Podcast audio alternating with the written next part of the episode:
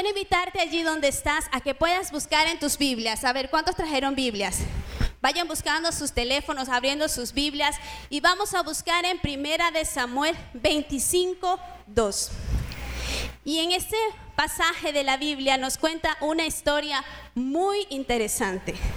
Amén. Y quiero exponérsela y hablar sobre una persona llamada Nadal. Este hombre vivía en Mahón. Dice la palabra que este hombre era un hombre muy rico, dueño de mil cabras, tres mil ovejas, era un hacendado muy rico. El significado de su nombre, Nadal, significaba necio e insensato. Wow, dice la palabra que esta persona era insolente y de mala conducta. ¿Qué tal? Y dice la palabra allí que estando David en el desierto, David todavía no era rey en ese tiempo. Y David era el que se encargaba de cuidar estos rebaños, estas cabras, estas ovejas, las tierras de estos hacendados que estaban allí. David cuidaba, David en ese tiempo tenía aproximado 600 hombres a su cargo, a pesar de que todavía no era rey, él ya había sido ungido por el Señor. Y dice la palabra que David era el que cuidaba todos estos bienes, incluido los bienes de este hombre llamado Nadal. Y dice que era tiempo de cosecha y se acostumbraba en ese tiempo los hacendados traer a sus haciendas pastores para que esquilaran sus ovejas y hacer un banquete para ellos. Se entera David de esto y le dice a diez de sus hombres, vayan hacia Nadal, denle un saludo de mi parte y díganle esto. Y dice la palabra en el versículo 5 de Primera de Samuel, vayan a Carmel para llevarle a Nadal un saludo de mi parte y díganle que tengan salud y paz, tú y tu familia. Se acerca David y le envía a estos diez hombres a este hombre Nadal de la manera más decente, más cordial.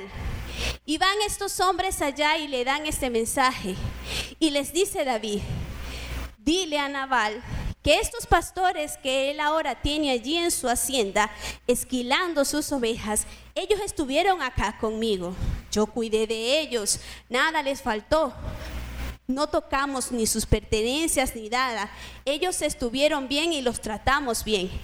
Ellos pueden confirmarte lo que te estoy diciendo.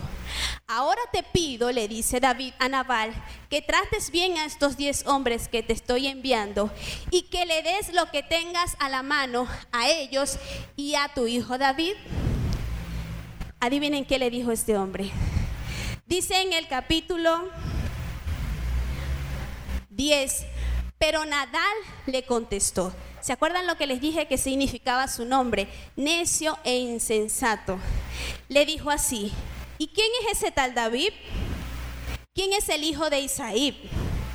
Hoy en día hay muchos esclavos que se escapan de sus amos. ¿Por qué he de compartir yo mi pan y mi agua y la carne que he reservado para mis esquiladores, que eran para sus pastores, con gente que ni siquiera sé de dónde viene. Él le da esta respuesta a David cuando David era el que cuidaba sus tierras, su rebaño, todas sus cosas. Imagínense cómo se puso David. Llega David, estos diez hombres se van hacia David y le dicen lo que David, lo que Nadal les ha dicho. Y miren lo que dice David. Les dice a estos hombres, ciñanse su espada. Y él se ciñó la de él. Agarró 400 hombres y le dicen, vayamos hacia allá, hacia Nadal. ¿Qué creen ustedes que iba a hacer David? David estaba furioso, estaba molesto por esta respuesta que este hombre Nadal le había dicho. Y llega y les dice, a 400 hombres. Él había mandado solamente 10. Y en esta oportunidad le dice a 400, ciñanse su espada y él se ciñó la de él y vayamos hacia allá, muy furioso. Y aquí aparece una tercera persona. de la cual es que quiero enseñarles y hablarles en esta mañana. Y se llama Abigail. Dice la palabra que Abigail era una mujer bella e inteligente. Era una mujer muy hermosa. Y adivinen quién era esta mujer Abigail. Era la esposa de este hombre llamado Nadal. Cuando buscamos en internet de la historia de, de, Nadal y Abigail, hace una comparación con la historia de Disney de la Bella y la Bestia. ¿Cuántos las han visto?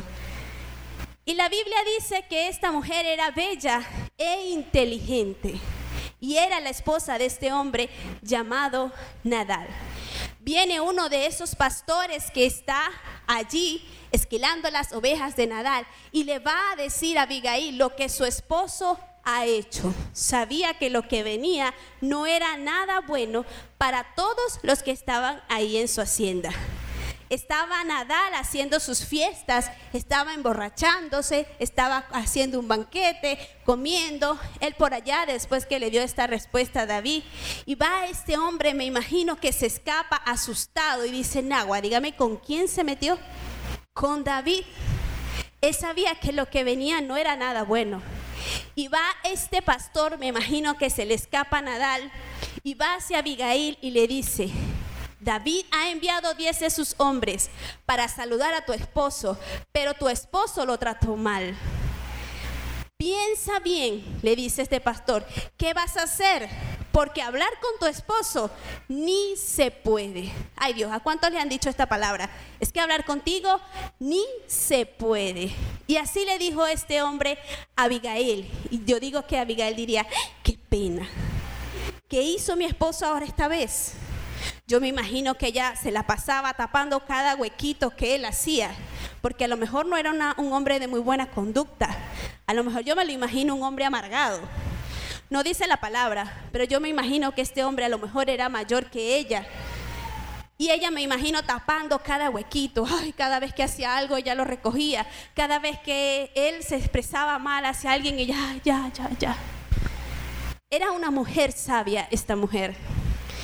Y rápidamente viene ella y se va corriendo sin decirle nada a su esposo. Su esposo estaba por allá en la fiesta de lo más tranquilo se va corriendo y miran lo que busca. Dice en el capítulo 18, sin perder tiempo Abigail reunió 200 panes, dos odres de vino, cinco ovejas asadas, 35 litros de trigo tostado, 100 tortas de uvas pasas y 200 tortas de hígado, de higos. Después de cargarlo todo sobre unos asnos, les dijo a los criados, adelántense que yo los sigo. Pero a Nadal, su esposo, no le dijo nada de esto. Vino esta mujer, cargó todas estas cosas porque ya sabía que ya David tenía mucha gente, hombres a su cargo. Carga toda esta comida rápidamente y se va con sus criadas y monta toda en un asno a encontrarse con este hombre que viene, imagínense la escena, 400 hombres enfurecidos porque viene David muy bravo, dispuesto a acabar con todos los que estaban allí. Y viene esta mujer, se va al encuentro hacia David. Y viene David corriendo, enfurecido. Y llega esta mujer y le dice a David, viene David montado, bravo, enfurecido. Y mira lo que va diciendo David mientras va en el camino, va bravo este hombre. ¿Cómo se le ocurre? ¿Cómo me va a salir con esto? ¿Cómo va a venir a decir ahora que no me conoce, que quién soy yo, David? ¿Cómo me va a decir y cómo le va a negar a mis hombres algo de comer? Y dice David, Ciertamente en vano he guardado todo lo que éste tiene en el desierto, sin que nada le haya faltado, de todo cuanto es suyo, y él me ha vuelto mal por, bien. Así haga Dios y así añada a los enemigos de David. Él quiso decir, ahora este hombre es mi enemigo que aquí a mañana todo lo que fuere suyo no le he de dejar con vida siquiera a uno, dice la palabra así, que orine en la pared Otra versión dice, ni siquiera a ni un varón dejaré de aquí a mañana. Él se ha vuelto mi enemigo. David estaba muy bravo, dispuesto a acabar con todo. Y esta mujer Abigail lo sabía. Ella lo sabía, pero ella fue muy inteligente. Ella dijo, no, yo no le voy a decir nada a Nadal lo que va a pasar. Yo me voy calladita. Voy hasta allá y voy a ir a hablar con David. Cuando David ve a su esposa, a la esposa de este hombre Nadal, se le acerca a esta mujer y se inclinó hacia él, postrando rostro en tierra y se arrojó a sus pies. Esta mujer sabía que tenía que llegarle a David por debajito. Y dice la palabra que ella se arrodilla y se postra ante los pies de David y le dice esto, Señor mío, yo tengo la culpa. Ay Dios, ella se echó la culpa que no era de ella. Yo tengo la culpa de lo que hizo mi esposo, no, ahora no. Fui yo. Perdón, fui yo, dice ella. Deje que esta sierva suya le hable, por favor, escúcheme. ¿Cuántas mujeres le dicen a su esposo, te voy a decir una cosita? Y después tú, tú, tú, tú, tú, tú, tú, tú, tú, le dice un pocotón. Y así fue esta mujer. Le dijo, deja que te diga una cosita, ya va, ya va. Yo me la imagino así arrodilladita, deja que te, di, que te hable una cosita. Y este hombre venía, ¿cómo venía? Ella fue muy sabia porque venía ese hombre como una candela y ella en vez de echarle gasolina, ¿qué hizo? Le echó agua. ¿Cuántos hemos hecho eso? Cuando ha venido esa circunstancia, ¿qué hemos hecho? ¿Hemos echado gasolina o le hemos echado agua? Y viene este hombre bravo y viene esta mujer con una actitud humilde. Se arrodilla ante él y le dice, ya va, Déjame decir, fue mi culpa, fui yo, dice ella. Deje que esta sierva suya le hable. Le ruego que me escuche. No haga usted caso de este grosero de Nadal, pues le hace honor a su nombre, que significa necio. La necedad lo acompaña por todas partes. Yo por mi parte no vi a los mensajeros que usted, mi Señor, envió. No me di cuenta, le dijo ella, cuando ellos llegaron. Pero ahora el Señor le ha impedido a usted derramar sangre y hacerse justicia por sus propias manos. Ella lo aseguró de que David ya no iba a hacer nada. Ahora el Señor me ha enviado a impedir ese plan malévolo que vienes a hacer. Y más adelante le dice muchas cosas. Tú eres el rey David, ungido por el Señor, y tendrás tu reino y tu palacio.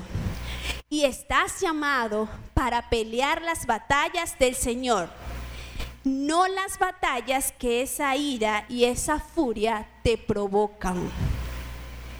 Y es interesante escuchar esta palabra cuando ella les dice a él, Tú estás llamado para pelear las batallas del Señor, no para venir a derramar sangre inocente, que es este hombre. Y le dice todas estas cosas esta mujer, acepte usted este regalo, lo que su servidora le ha traído, y repártalo entre los criados que lo acompañan. Yo le ruego perdone el atrevimiento de esta servidora suya. Ciertamente el Señor le dará a usted una dinastía que se mantendrá firme. Ella le profetiza muchas cosas. Acuérdese de usted, de esta servidora suya, cuando el Señor le haya prosperado, le dice ella al final.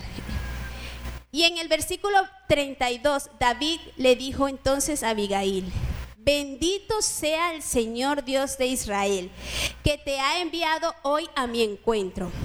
Bendita seas tú, Epa, casi que le dije, Epa, tú eres astuta, eres bien inteligente. Este esposo tuyo debe estar bien orgulloso de que viniste acá a enfrentarte conmigo porque yo venía muy bravo. Bendita seas tú por tu buen juicio, pues me has impedido derramar sangre y vengarme con mis propias manos. Pero te digo que si no te hubieras dado prisa en venir a mi encuentro, para mañana le habría quedado, no le había quedado vivo a Naval ni uno solo de sus hombres, tan cierto como el Señor vive. Dice la palabra que dicho esto, David aceptó todo lo que esa mujer le llevaba y se fue. ¡Wow! ¿Cómo quedaría Abigail? Ah, de la que nos salvamos con este hombre. Metida de pata hizo mi esposo. Casi acaba con todo. No solo acaba con nuestras tierras, con nuestras haciendas, con todo el desastre que todo esto provocaría. Iba a acabar con la vida de mi esposo. Ella fue fiel a su esposo. Fue una mujer muy leal. Porque a pesar de que su esposo a lo mejor no era el más dulce, más cariñoso, a lo mejor era tosco, ella fue fiel a Él, fue leal a Él, de cuidarlo y de protegerlo. Y así estamos llamados muchas veces nosotras, las casadas, a proteger. Y tenemos mucho que aprender de estos dos personajes, Abigail y Nadal. No solo los casados ni las casadas, también los jóvenes, de una conducta de un hombre fea, de una conducta llamada por el Señor una persona insolente, necia.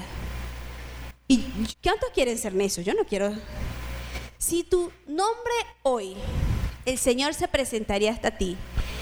Y yo ayer cuando oraba al Señor, ¿qué diría el Señor de mi nombre? Cuando, se, cuando yo voy hacia Él y dice el Señor, ah, ahí está Giseli. ¿Qué dirá el Señor de mí? ¿Qué podría decir el Señor de tu nombre? ¿Qué podría decir? Y yo me imaginé ayer mientras oraba al Señor, era como un escáner que me revisaba y me revisaba. Y eso me hizo sentir mal. Y lloré delante del Señor. Y yo dije, Señor, ¿qué dirás tú de mí? ¿Qué dirás tú de mí? ¿Qué palabras podría darme el Señor a ese nombre dado Giselis. Podrían haber muchas Giselis, pero de mí, de ti, de ese nombre María, Pedro, Juan, ese nombre que el Señor te dio, ¿qué pudiera decir el Señor de ti? No me gustaría que dijeran ahora, Giseli, Navas. Gise como terca. ¿Qué dice mi esposo? Gise es peleona. Yo no creo, yo no sé por qué él dice eso. ¿Qué podría decir el Señor de mí? ¿Qué podría decir el Señor de ti?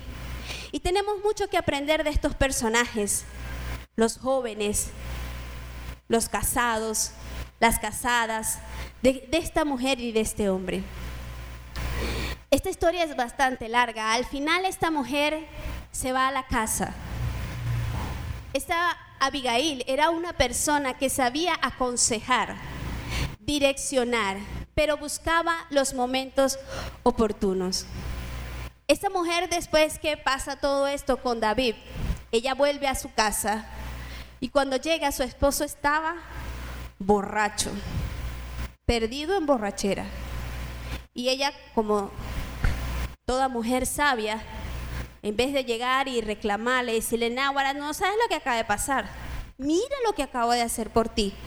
¿Qué creen ustedes que hubiera pasado? Este hombre, a lo mejor borracho, iba a ponerse un poco más impertinente y quizás iba a ser una locura. Y ella lo sabía.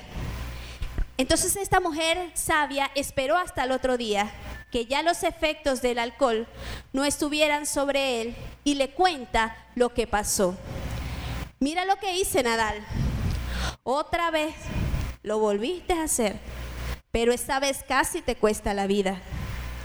Esta vez venía David muy bravo a acabar con todo varón que estaba aquí en nuestra casa. Otra vez, tú con tu palabra, con tus groserías, mira lo que hiciste. Tuve que hacer esto. Y dice la palabra que cuando esta mujer Abigail le dice a su esposo lo que había hecho a, su, a Nadal, le dio un paro al corazón. Y quedó 10 días allí y dice que al día 10 el Señor hirió a Nadal y murió. Wow, qué fuerte esta historia, ¿verdad? Esa palabra tan fuerte que dice, el Señor hirió a Nadal y este hombre murió. Wow, él quedó tan impactado, tan sorprendido, que murió. Diez días después murió. ¿Y saben lo que hizo David? Cuando David se entera de lo que había pasado, de que este hombre nada había muerto, dice, náhuara, menos mal que yo no lo maté. Menos mal que esta sangre inocente no cayó sobre mí. Menos mal que fue el Señor el que hizo justicia y no la tomé yo por mis propias manos. Dijo, bendita sea esta mujer que de la que me libró de que yo hiciera con mi rabia, con mi ira. Porque podemos ver a David, a lo mejor era un hombre que estaba enojado, a lo mejor ese día estaba bravo, pero estaba muy enfadado. Y así nos pasa muchas veces a nosotros. Hay una palabrita llamada ira que es tan fuerte. La ira es una emoción que te hace quizás perder la cabeza. Es algo tan fuerte que te hace cometer tantos errores y te puede hacer perder tantas cosas. Hemos visto muchas personas que han acabado con sus vidas, personas que han acabado con la vida de otros, personas que están presas por un momento de ira, acabar con todo. El otro día hablaba con, un muchacho que me dejó y me, comenta y me dice, Nahuara, este, el otro día no sé qué me dio aquí sentía que no podía respirar bien, ahora se me atragantó algo aquí, ahora. Y yo, en serio, ¿y qué hiciste? No, eso me puse como loco. Sí, es que cuando yo a mí algo me pasa, se me explotan las cotufas. Y le digo, ¿y qué hiciste? Ya yo lo conozco. No agarré eso, acabé con la puerta del cuarto, con la cocina, eso la derribé. ¡ah! Y la acabé y, la, y de la rabia que tenía y eso me puse como loco porque no, que yo sentía que no podía respirar bien. Y yo dije, ¿qué? ¿Y por qué hiciste eso? Pues no sé, yo me pongo así.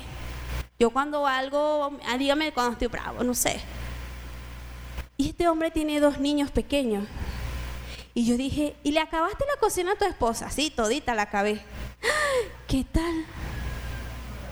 ¿Cuántos han, visto esos casos así? Acabé con todo. Y ahora la pobre esposa se quedó sin cocina.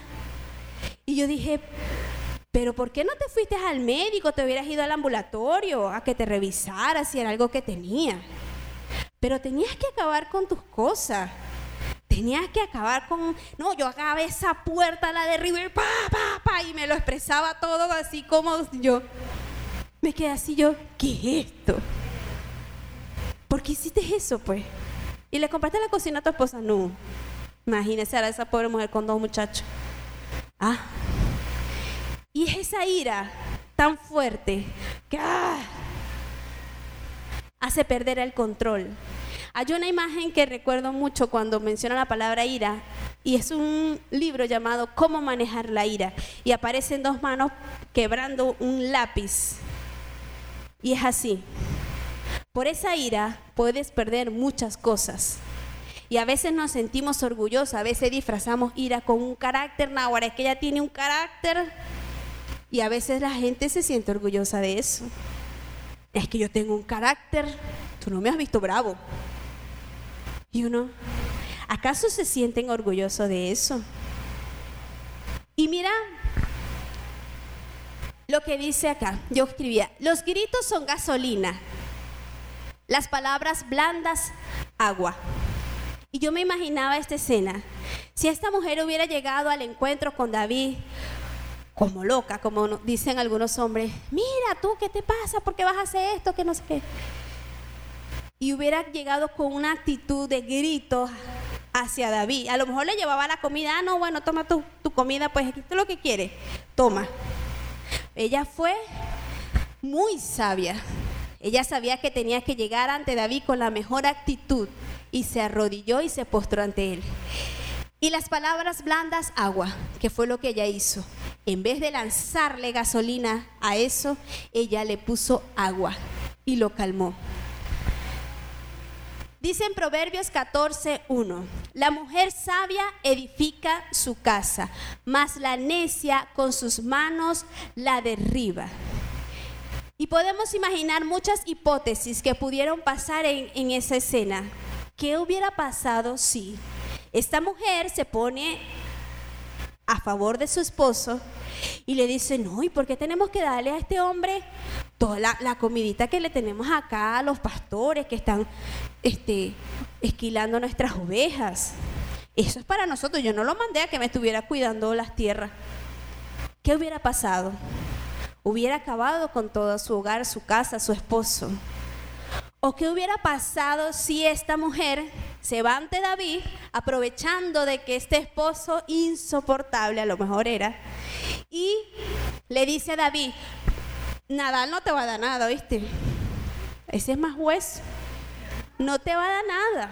No te va a dar lo que tú le estás pidiendo. Yo fuera tú, acabara con él. Es que su, su nombre dice que él es necio. Así que, como dice, digno de muerte. Mátalo. ¿Qué hubiera pasado? Ella también hubiera acabado con todo. Hubiera sido feo, pero ella fue leal. Y muchas veces podemos decir siempre, ah, hay mujeres Abigail y el hombre Nadal. Pero pudiera ser al contrario. Pudieran haber hombres como esta mujer Abigail y pudieran haber mujeres como este hombre Nadal. Mujeres quizás con un carácter fuerte, mujeres con un, como decía, es que no se les puede ni hablar. Una no se les puede ni hablar. Y pasa. Pero miren, hay algo maravilloso. Estamos acá y el Señor puede hacer grandes cambios en nuestras vidas. ¿Cuántos lo creen? Amén.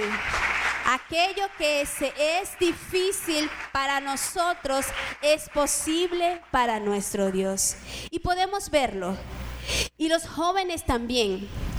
Los jóvenes también necesitan personas que puedan traer consejos a ellos con el espíritu de Nadal. Personas sabias, que puedan traer un consejo que les edifique, que les ayude. Y muchas veces no solo a los jóvenes podemos nosotros traer a nuestra casa personas, abrir la puerta de tu casa, abres la puerta de tu corazón y para contarle tus cosas. Y resulta que después que esa persona se va, en vez de tú, wow, Señor, gracias, quedas un poco más intranquilo por ese consejo, eso que le dijiste, en vez de, de confrontarte. Siempre mi esposo y yo hemos dicho que el mentor no es siempre ese que te soba.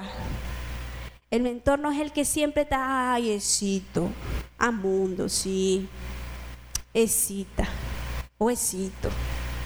No, ese mentor es ese que te confronta, ese que te dice, pero es que mira lo que estás haciendo. Eso está mal. Eso está muy mal. Y siempre tomamos eso como ejemplo, mi esposo y yo. Y si tienes algún problema con esta condición, palabras, emoción tan explosiva llamada ira, el Señor puede hacer grandes cosas en ti. Y hay una historia en Génesis que me llama mucho la atención y es la historia de Caín y Abel. Muchos la han escuchado. Estos son dos hermanos que le ofrecen una ofrenda al Señor. Pero el Señor solo ve con agrado la ofrenda de Abel.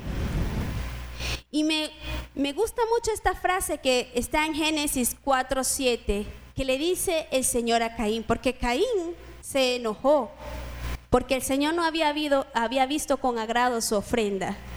Se enojó. Y míralo, el Señor se dio cuenta. El Señor conocía el corazón de Caín. El Señor sabía qué tramó Caín en ese momento. Dice la palabra que su rostro cambió. Y el Señor lo observa.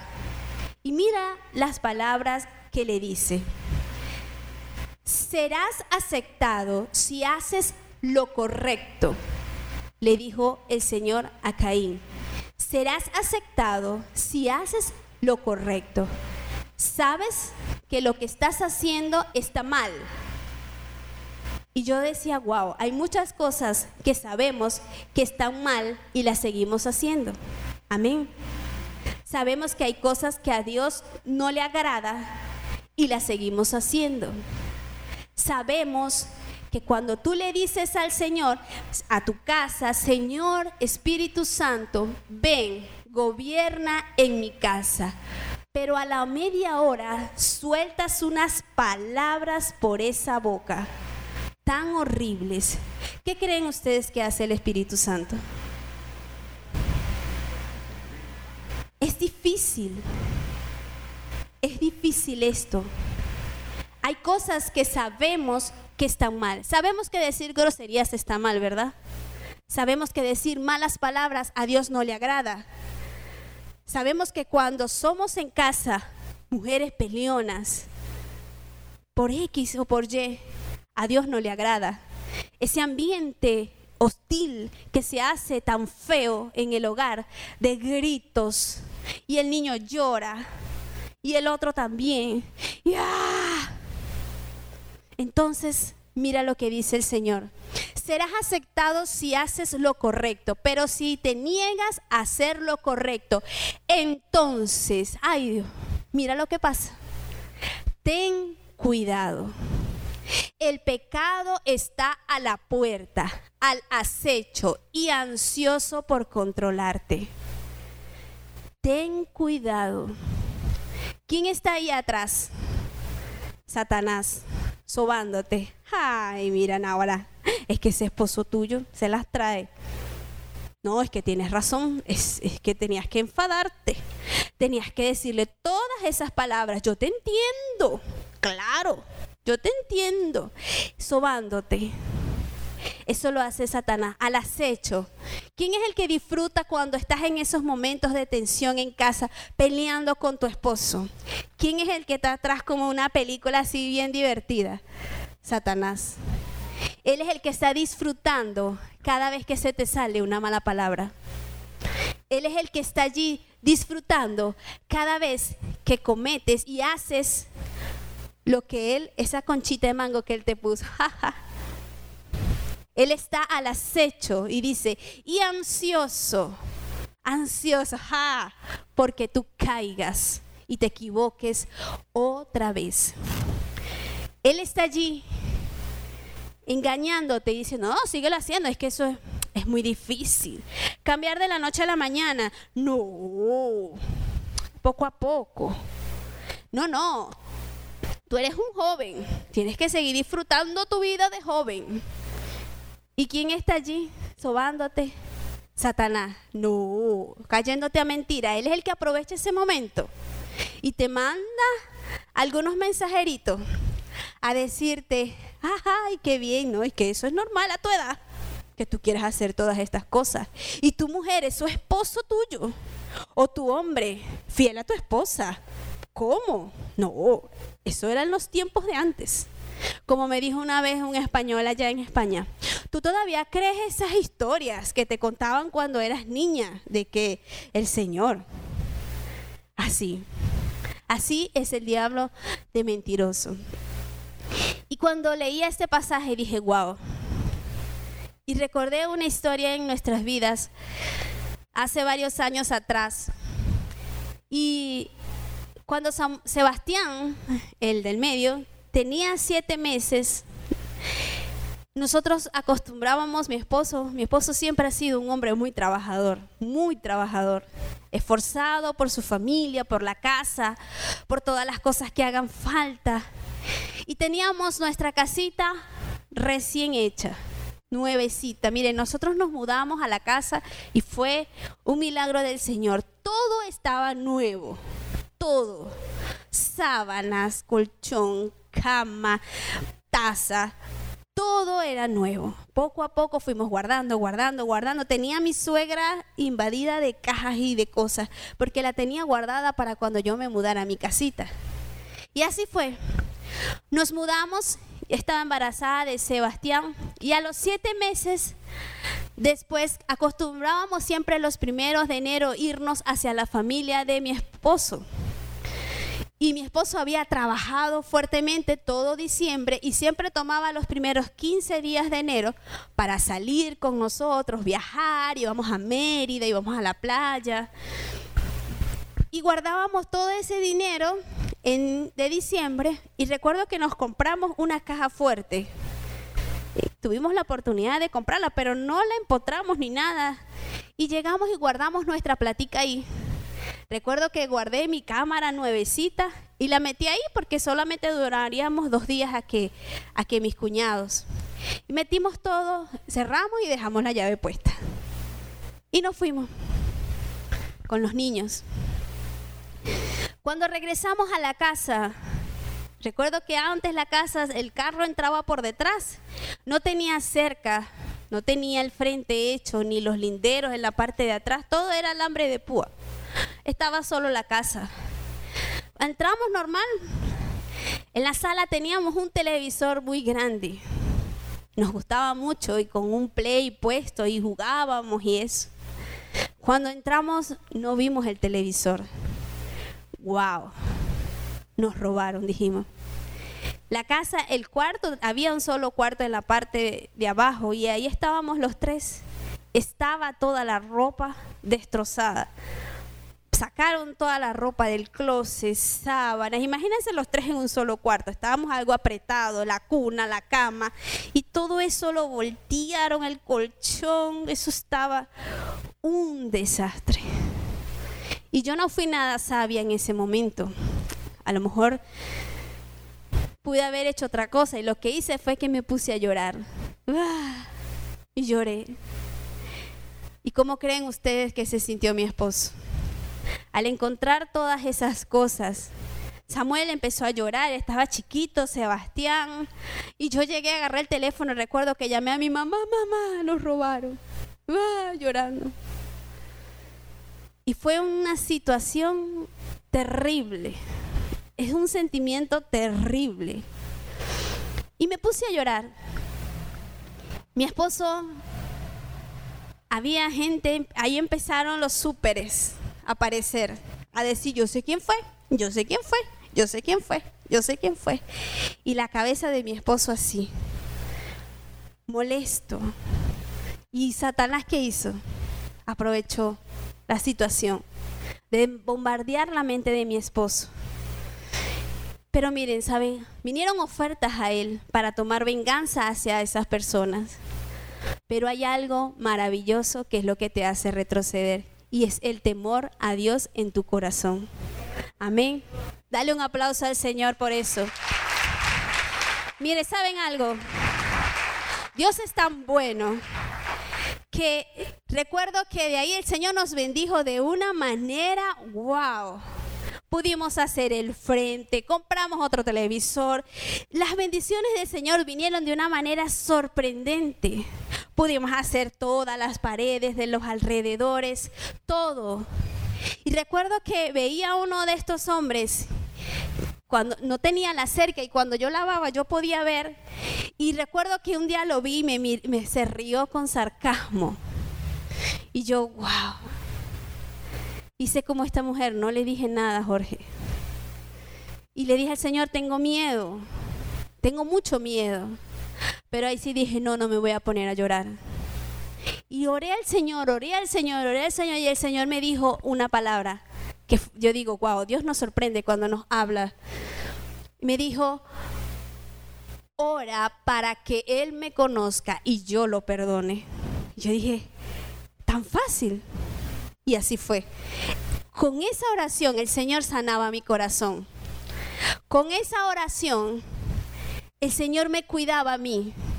Y yo lo hice. Yo ponía música a todo volumen y oraba, Señor, que este hombre te conozca, Señor, que este hombre te conozca. Lo mejor que me pudiera pasar era que él conociera al Señor y cambiara sus caminos, ¿verdad? Y yo, Señor, que él te conozca, que te conozca, que te conozca. Después este hombre se fue. El Señor nos bendijo grandemente, como les dije, pudimos cercar toda la casa. Pudimos, el Señor nos repuso eso y mucho más. Eso y mucho más nos dio el Señor. Y yo le doy la gloria al Señor por eso. Y acá hay unas Características de una mujer sabia. Dice así, una mujer sabia maneja su temperamento y carácter con la guía del Espíritu Santo. Amén. ¿Cuántos lo creen? Quizás Abigail fue sumisa y obediente y enfrentó momentos malos con su esposo, pero cuidó de él y fue leal hasta el último momento. Amén. ¿Cuántos lo creen? Dice el 2, sabe cuándo actuar, espera en el tiempo de Dios. ¿Cuántos son impacientes? Yo soy demasiado impaciente, demasiado. Y esperar en Dios, wow, ¿cómo cuesta? ¿Cómo cuesta esa canción que dice, y cuando Él se queda callado es porque está trabajando? Y uno, ay, pero háblame ya. Uno impaciente, impaciente, yo soy muy impaciente. Y hay algo que escribía, cuando hay asuntos difíciles de discusión, sobre todo entre los miembros de la familia, el tiempo adecuado es lo más importante. Pida a Dios sabiduría para encontrar el mejor momento para enfrentarlos y más aún si son delicados. Pida sabiduría al Señor, no se vaya de una vez a, pelear y a enfrentar. Pida al Señor sabiduría y Él le diga, Él el momento en que va a ser. Puse en el 3, teme a Dios y procura agradarle en todo. Eso te hace una mujer y un hombre sabio. Teme al Señor con todo tu corazón. Amén. ¿Cuántos lo quieren decir al Señor? Dice en Proverbios 1 al 7, el principio de la sabiduría es el temor al Señor. Los insensatos desprecian la sabiduría y la enseñanza. Nadal era un hombre insensato. Él despreciaba la sabiduría. Él despreciaba quizás el consejo de su esposa cada vez que le decía, estás haciendo algo mal. Y dice así en la palabra, puse en el 4, valora y cuida su familia. ¿Cuántas mujeres acá que cuidan a su hogar, su familia, todo? Esta mujer sabia es de gran estima y atenta a todo lo que tiene que ver con el cuidado de su familia en todas las áreas. Ella no teme por su familia, pues la tiene arropada en oración.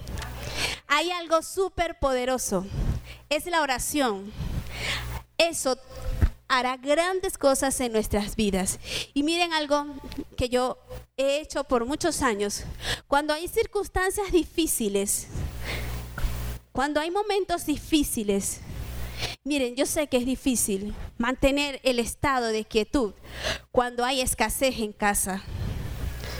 Yo sé que es difícil que cuando hay tantas cosas que pagar, no estallar y no pelear con tu esposo. Y no es que quieras pelear, es que Ay, no, hay que pagar, hay que pagar, hay que pagar. Eso crea una tensión y eso ha causado tantos divorcios a raíz de esto. Sé que es difícil, el Señor lo sabe que es difícil, pero yo he aprendido algo. Uno, a no desesperarme, a mantenerme lo más callada que puedo en ese momento. Cuando está la cosa difícil, cuando no hay entrada, cuando hay cosas que pagar, cuando hay que pagar el colegio, cuando se está acabando la comida, yo he aprendido algo, a mantenerme lo más que puedo. Como dicen, mantener la fiesta en paz. Y he hecho una cosa, me paro bien temprano y oro al Señor. Y eso he visto los resultados y la victoria que el Señor nos ha dado. Y yo puedo testificar de que Dios obra. ¿Y saben qué? Dios ve con, ve con agrado una mujer que se levanta temprano y ora por su familia. Es la mejor herramienta que tú puedes usar, lo mejor que tú puedas. Ora, no desmayes. Si aún no ves que está pasando la cosa que tú quieres que suceda, o no ves los cambios, no ves el dinero, va a llegar. Va a llegar y Dios te está procesando.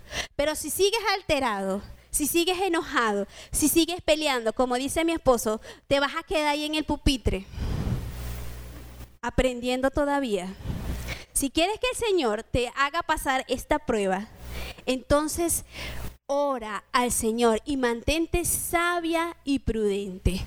Puse en el 5 reconoce cuando se equivoca y ofrece disculpas. He escuchado muchas personas que le cuesta hacer esto.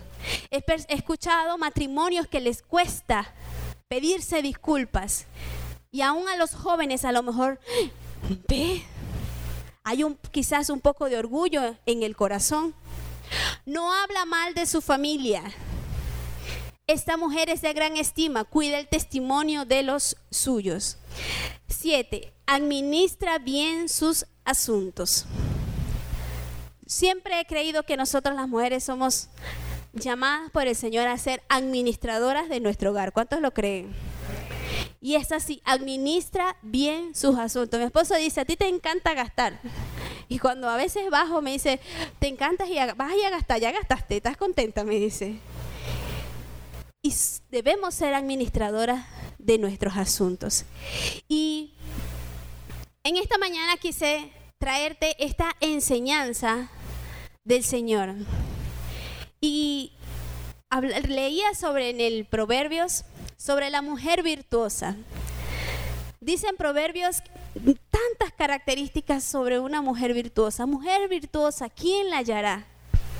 Su esposo está contento con ella. Hay muchas cosas. Algunas personas tienen la idea errónea de que la mujer ideal de la Biblia es retraída, servil y completamente casera. Pues no, es fabricante, importadora, administradora, corredora de bienes raíces, granjera, costurera, tapicera y comerciante. Sin embargo, su fortaleza y dignidad no proviene de sus sorprendentes logros, son el resultado de que teme al Señor. ¿Cuántos lo creen? Y allí donde estás, saben una cosa, yo sé que es difícil, como les decía. Yo sé que estamos viviendo tiempos difíciles, pero si el Señor quiere traerte en esta mañana esta enseñanza, es para decirte que tengas tranquilidad, que controles esa molestia que pudieras tener en situaciones difíciles. Sé que como mujeres a lo mejor